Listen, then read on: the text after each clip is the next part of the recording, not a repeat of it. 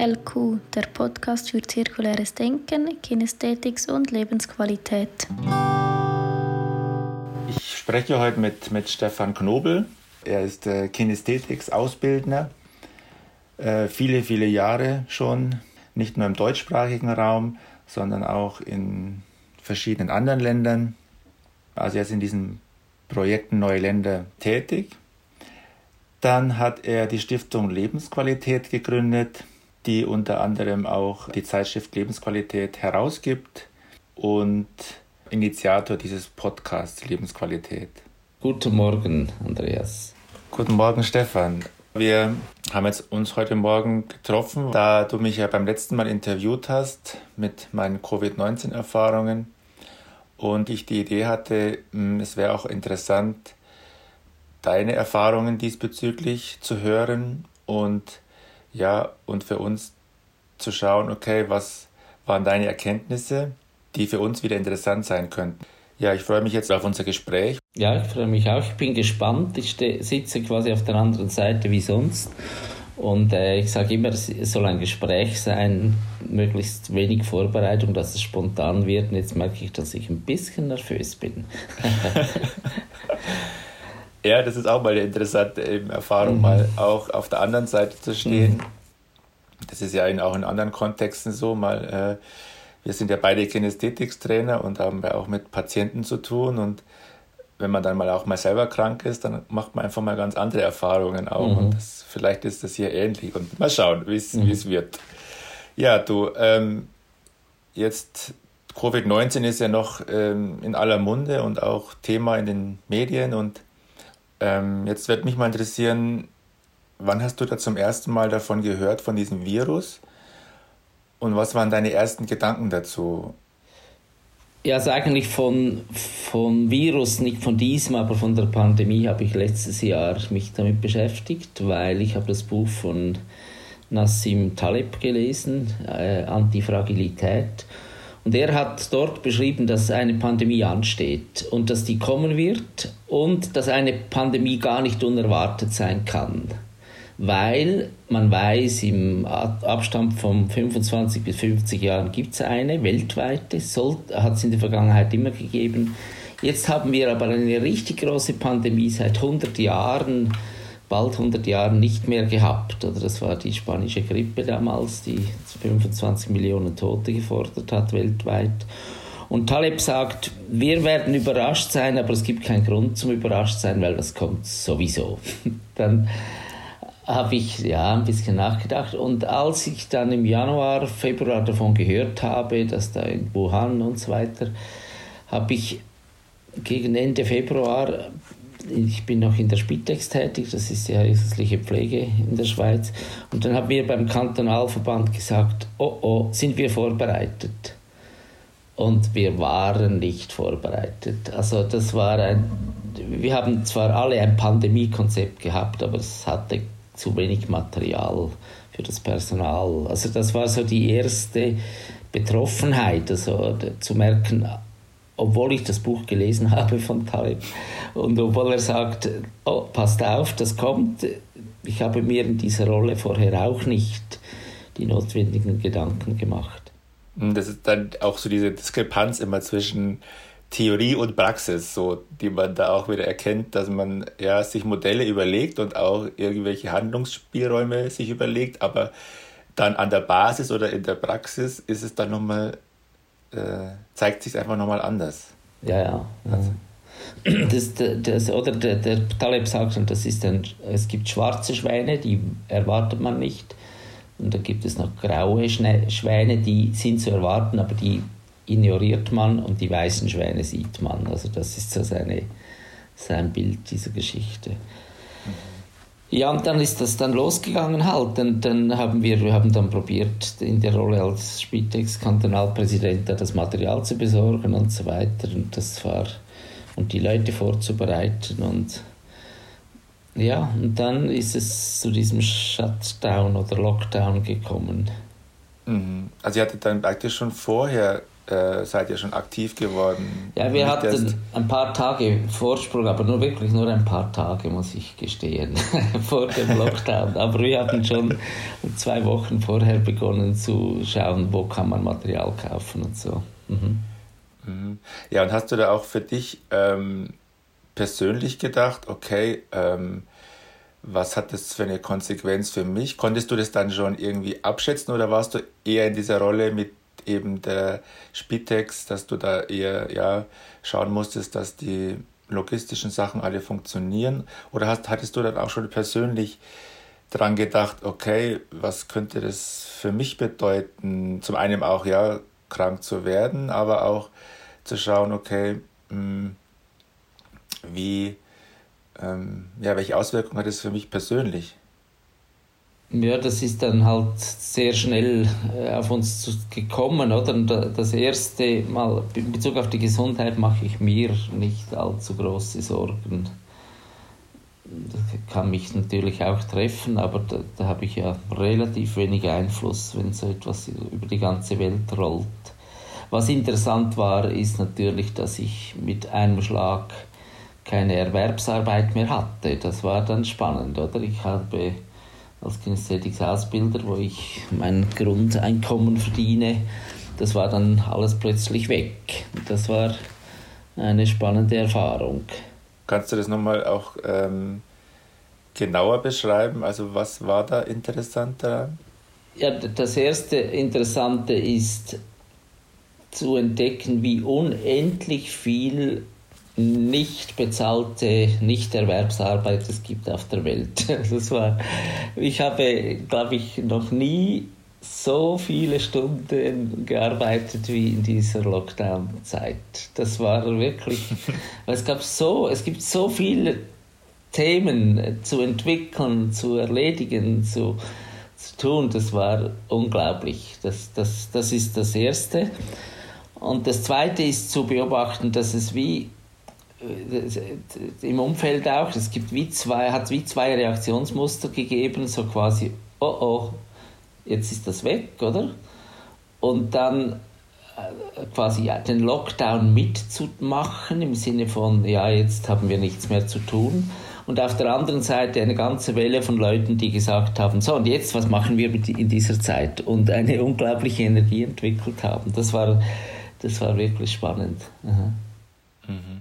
Und ähm, ja, wie hast du diese Zeit dann auch genutzt? Also, weil du sagtest, ähm, du hast dann, hast du dann eine, Prioritätsliste gemacht, wo du gesagt hast, okay, jetzt, ähm, was ist jetzt wichtig, was ist jetzt weniger wichtig, was, was, ähm, wie muss ich mein, wie, wie strukturiere ich meinen Tag? Also gab es da einen Plan oder, oder war das dann so, ja, immer von Tag zu Tag anders?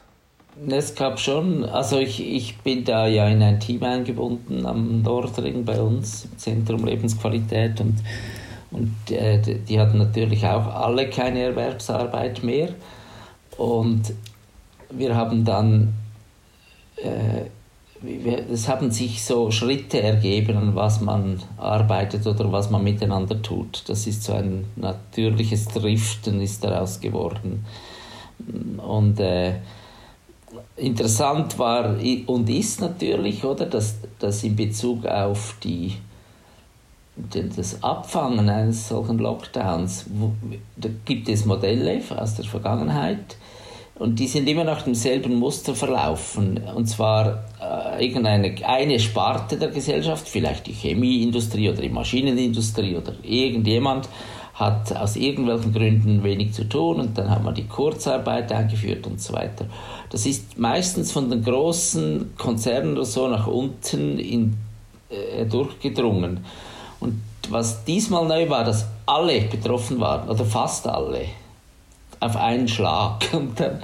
und man hat, äh, und es war, die, die Schweizer haben sehr schnell reagiert, aber, aber jetzt als selbstständiger Erwerbender wie ich es bin, hat man eigentlich kaum, also man, ich habe schon ein bisschen weniger etwas bekommen, aber man hat kaum etwas bekommen. Oder die, die, die Leute, die eine GmbH haben, die Geschäftsführer einer GmbH, die bekommen fast nichts, weil, man's, weil man die Erfahrung nicht hatte eines totalen Lockdowns.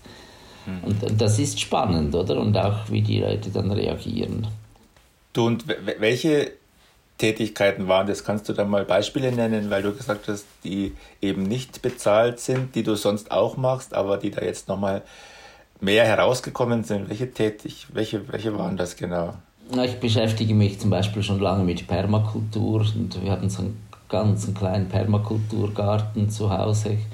Den haben wir verdreifacht von der Fläche und haben ich, äh, ich habe mich mit Regula in dieses Thema tief eingearbeitet und wir haben quasi die, alle die Ideen, die wir schon lange hätten machen wollen, haben wir dann wirklich gemacht und sind jeden Abend noch zwei, drei Stunden im Garten gewesen, bis das haben da all das ausprobiert, was in der Permakultur äh, an Ideen da ist oder vieles von dem.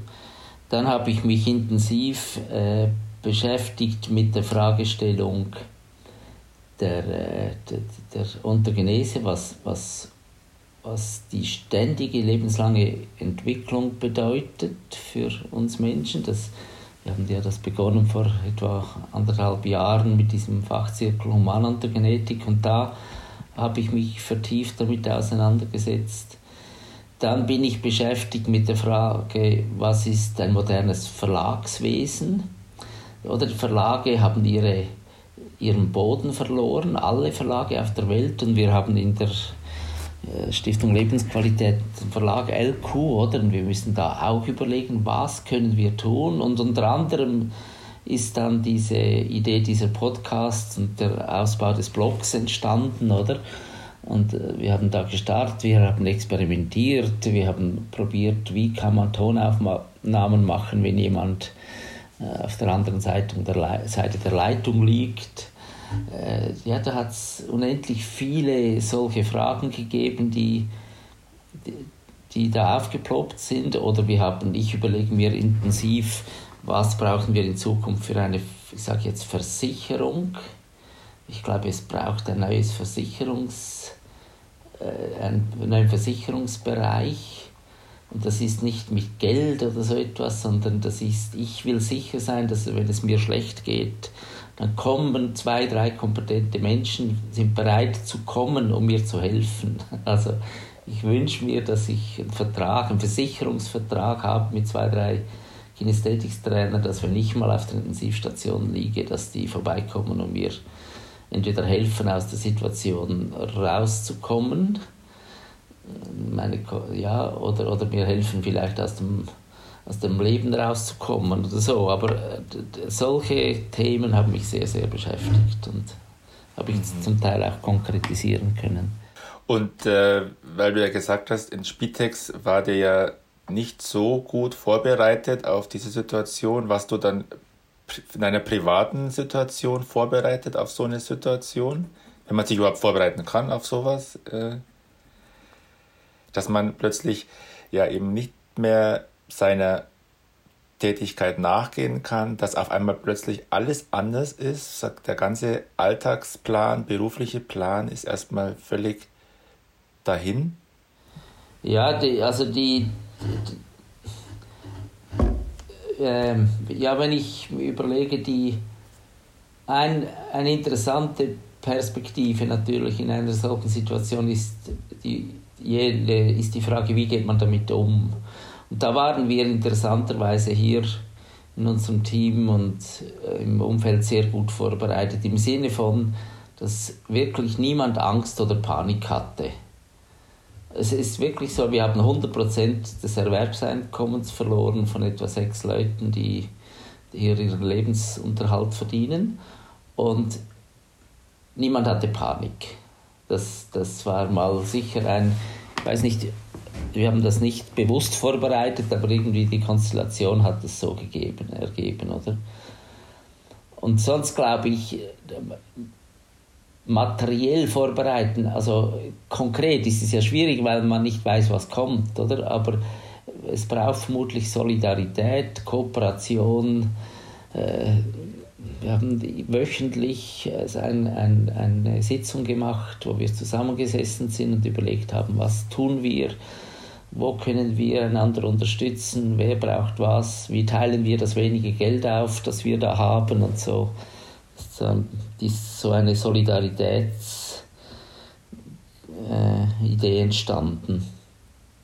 Also könnte man auch sagen, dass ähm, ja zum Beispiel in der Kinästhetik haben wir viele Instrumente, die einem, ja, wo wir lernen können, immer wieder sich anzupassen an die Situation, also nicht nach Schema F zu gehen, sondern ja, diese ständige Anpassungsfähigkeit zu entwickeln. Und, und denke ich, oder denkst du, dass, dass das dadurch, dass du dich ja dann schon auch jahrelang damit beschäftigst und auch anderen Menschen hilfst, ähm, da sich weiterzuentwickeln, dass das schon auch ein, ein wichtiges Tool war oder ist? Oder gibt es noch andere mh, Dinge, die dir, wo du denkst, okay, das, das kann helfen, eben keine Panik zu entwickeln, kann helfen, solidarisch zu sein und all diese Sachen, die du äh, genannt hast. Ja, so, also so, es ist nichts ganz so einfach, dass man sagen könnte, wenn man sich da mit Kinästhetik befasst, dann kann man das. Weil wenn man selber mittendrin ist und betroffen ist, dann gibt es eine interessante Perspektive, dass man die dieses Wissen zu nutzen, da braucht man andere.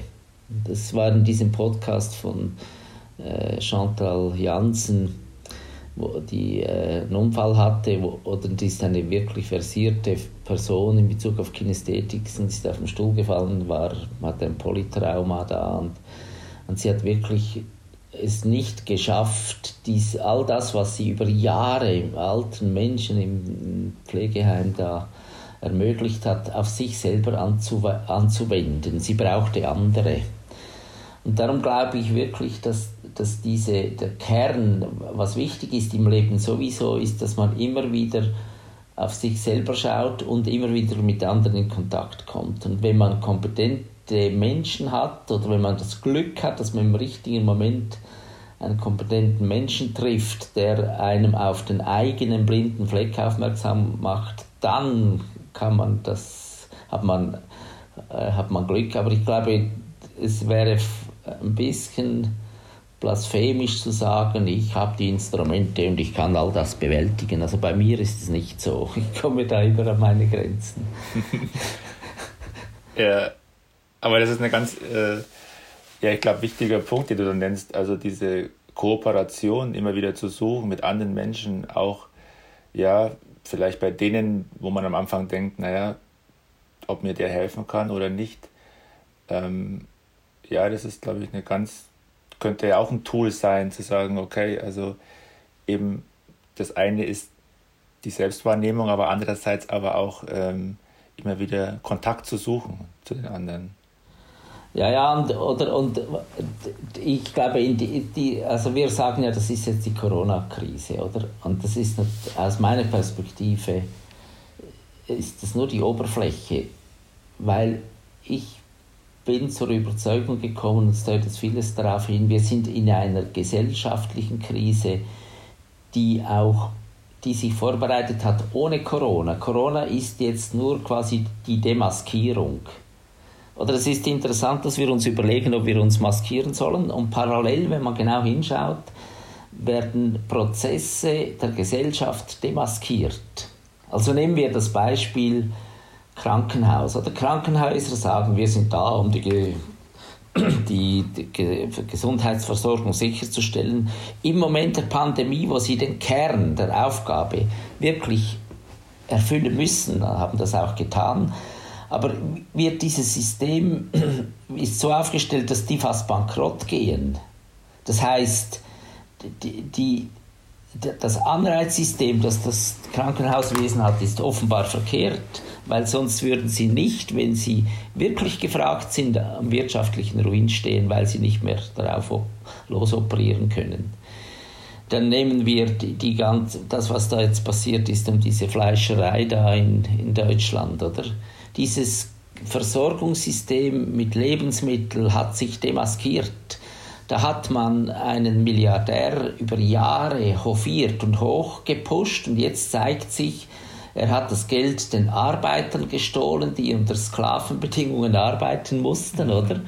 Hat äh, die Preise in den Keller gedrückt weltweit. Das ist zum Schaden der Bauern, die nicht mehr genug Geld bekommen für ihre Produkte.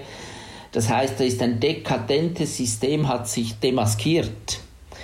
Dann nehmen wir die Globalisierung, oder? Niemand wusste vor Corona, dass unsere Pharmakonzerne in Deutschland, in der Schweiz kein Antibiotika mehr herstellen, wenn die Chinesen nicht den Rohstoff liefern. Eine Abhängigkeit, die tödlich ist. Und wir investieren Milliarden und Abermilliarden in Kampfflugzeuge und Marschflugkörper gegen einen Krieg, wenn die Chinesen äh, einfach sagen, wir liefern mal ein halbes Jahr nichts, sind wir weg, oder? Das heißt, wir haben uns in Abhängigkeiten hineinbegeben, die jetzt durch Corona entlarvt wurden oder demaskiert. Aber die waren vorher schon da. Und das ist fatal, oder? Wir, wir, also fatal auf der einen Seite und jetzt auch eine Riesenchance, weil wir stehen vor einem Umbruch. Wir müssen unsere Welt umbauen. Wir brauchen ein neues Bewusstsein, ein, ein menschliches Bewusstsein, das sonst äh, rennen wir mit immer mehr Geschwindigkeit gegen die Wand.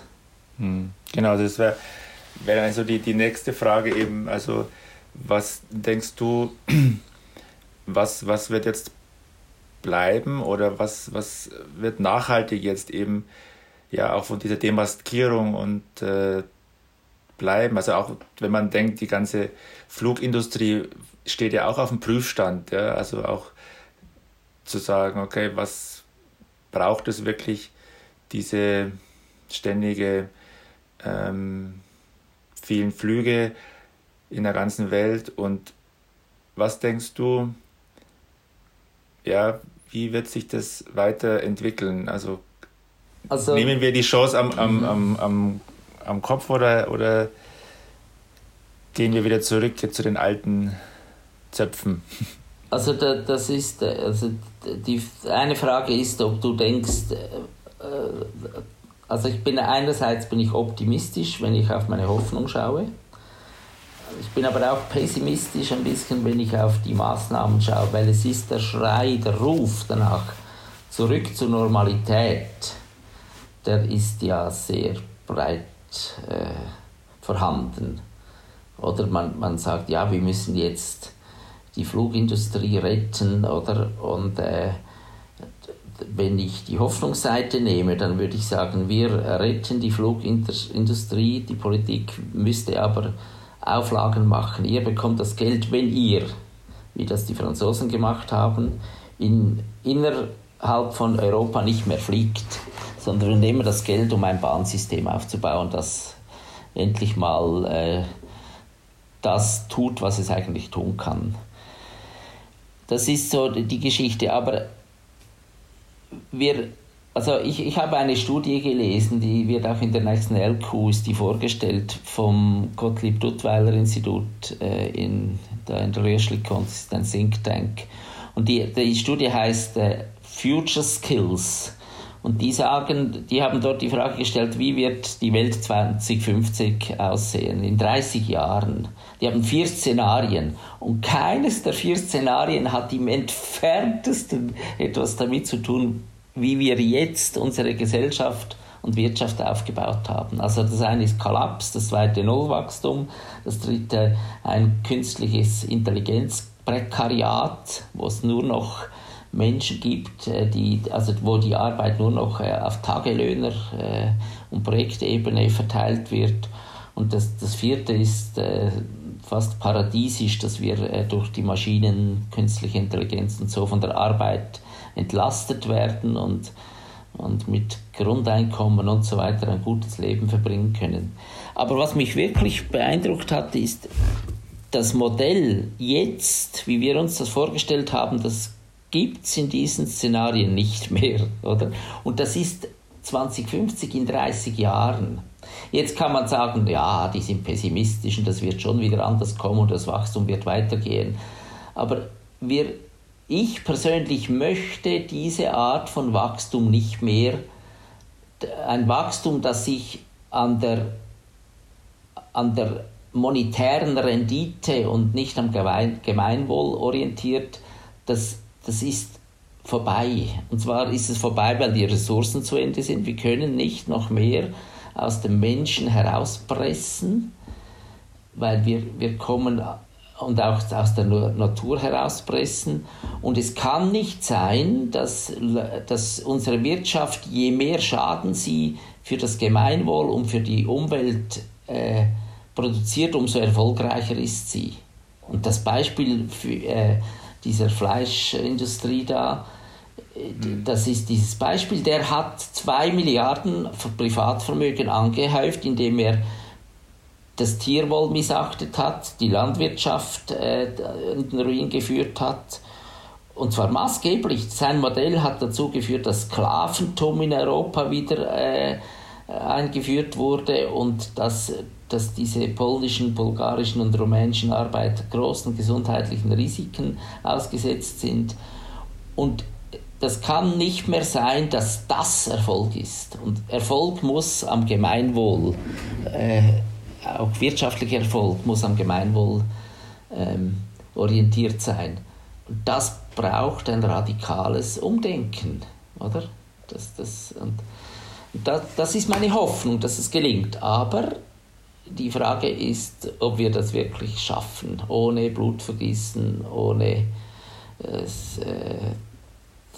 irgendeine Entwicklung, wie sie bis 1938 stattgefunden hat und so weiter. Da bin ich gespannt, aber ich habe Hoffnung. Ich habe, mhm. und, und welche Frage ähm, soll sich jetzt, oder ja, soll sich jeder stellen, also bezüglich ja, der Zukunft, oder? Ich, ich, ich zitiere da das Josef Banyasch, mein Freund da in Rumänien, der die sagt, jeder muss die Frage stellen, welche Richtung ist vorwärts. Oder? Also je, je, ich glaube, das ist das Individuum, jeder muss sich fragen, was sind meine Werte, die ich auf dieser Welt äh, denen ich auf dieser Welt folge. Und ich glaube, wenn viele, viele Menschen diese Frage wirklich stellen und dann entscheiden, dann ändert sich das. Oder das Feldenkreis hat einmal gesagt, wenn die Leute wirklich nicht mehr die Angst hätten vor finanziellem Ruin, würden 80 Prozent der Leute sagen, ich höre mit meinem Job auf, ich mache etwas anderes. Und das ist meine Hoffnung, dass, dass, dass die Leute sagen, so, was will ich in meinem Leben? Und da und, und mit den Familien und so weiter. Das ist eine echte Wertediskussion.